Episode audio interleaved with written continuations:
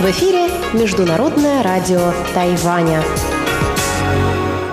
Здравствуйте, дорогие радиослушатели! В эфире Международное радио Тайваня и вас из тайбэйской студии приветствует ведущая Анна Бабкова.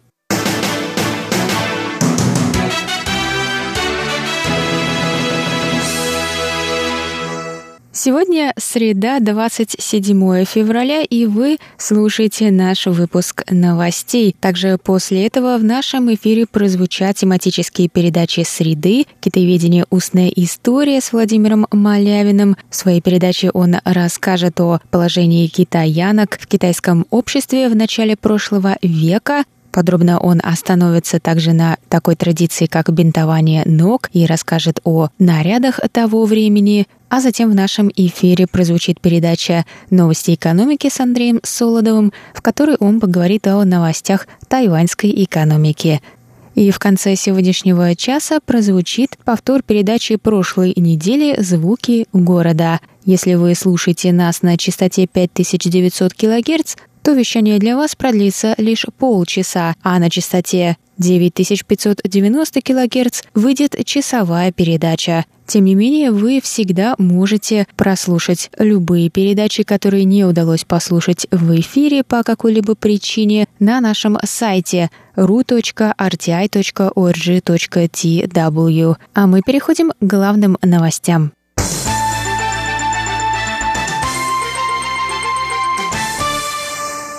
Президент Китайской республики Цай Инвэнь встретилась 27 февраля с родственниками жертв инцидента 28 февраля в президентском дворце. Президент заявил, что правительство не перестанет продвигать реализацию правосудия переходного периода. Инцидент 28 февраля 1947 года положил начало белому террору, репрессиям и преследованиям политической оппозиции на Тайване в период авторитарного правления партии Гаминьдан. Длительность белого террора, военного положения на Тайване составила 38 лет и 57 дней с мая 1949 года по июль 1987 года. На тот момент оно было самым длительным в мире за всю историю. Точные данные по количеству жертв террора отсутствуют, однако, по мнению современных тайваньских историков, от 10 до 30 тысяч человек погибло в результате насилия авторитарного режима в те годы. Долгое время обсуждение инцидента было строгим табу, однако демократическое правительство стало делать шаги к реализации правосудия переходного периода, чтобы принять трагическое прошлое – за два года администрация Цай Инвэнь сделала несколько прорывов в данном направлении. Была создана комиссия по правосудию переходного периода. Мемориальный фонд инцидента 28 февраля раскрыл имена большего количества жертв репрессий. Более того, был создан Национальный музей прав человека, который поможет общественности узнать больше об инциденте и даст возможность всем поколениям тайваньского народа понять ценность человеческой свободы. Цай заявила, что правительство продолжит содействовать продвижению образования в этой области.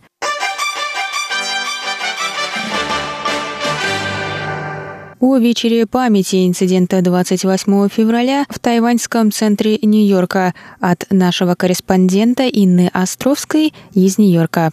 24 февраля в тайваньском центре Нью-Йорка состоялся вечер памяти инцидента 28 февраля – организаторами которого выступили Совет по зарубежным делам Китайской Республики, Тайваньско-американская ассоциация и Тайваньская диаспора США. Мероприятие началось с минуты молчания в память о жертвах инцидента, после которой хор ассоциации исполнил песню «Формоза». Организаторы встречи подчеркнули, что инцидент 28 февраля – это урок истории, который современные тайваньцы должны усвоить и не повторить те ошибки.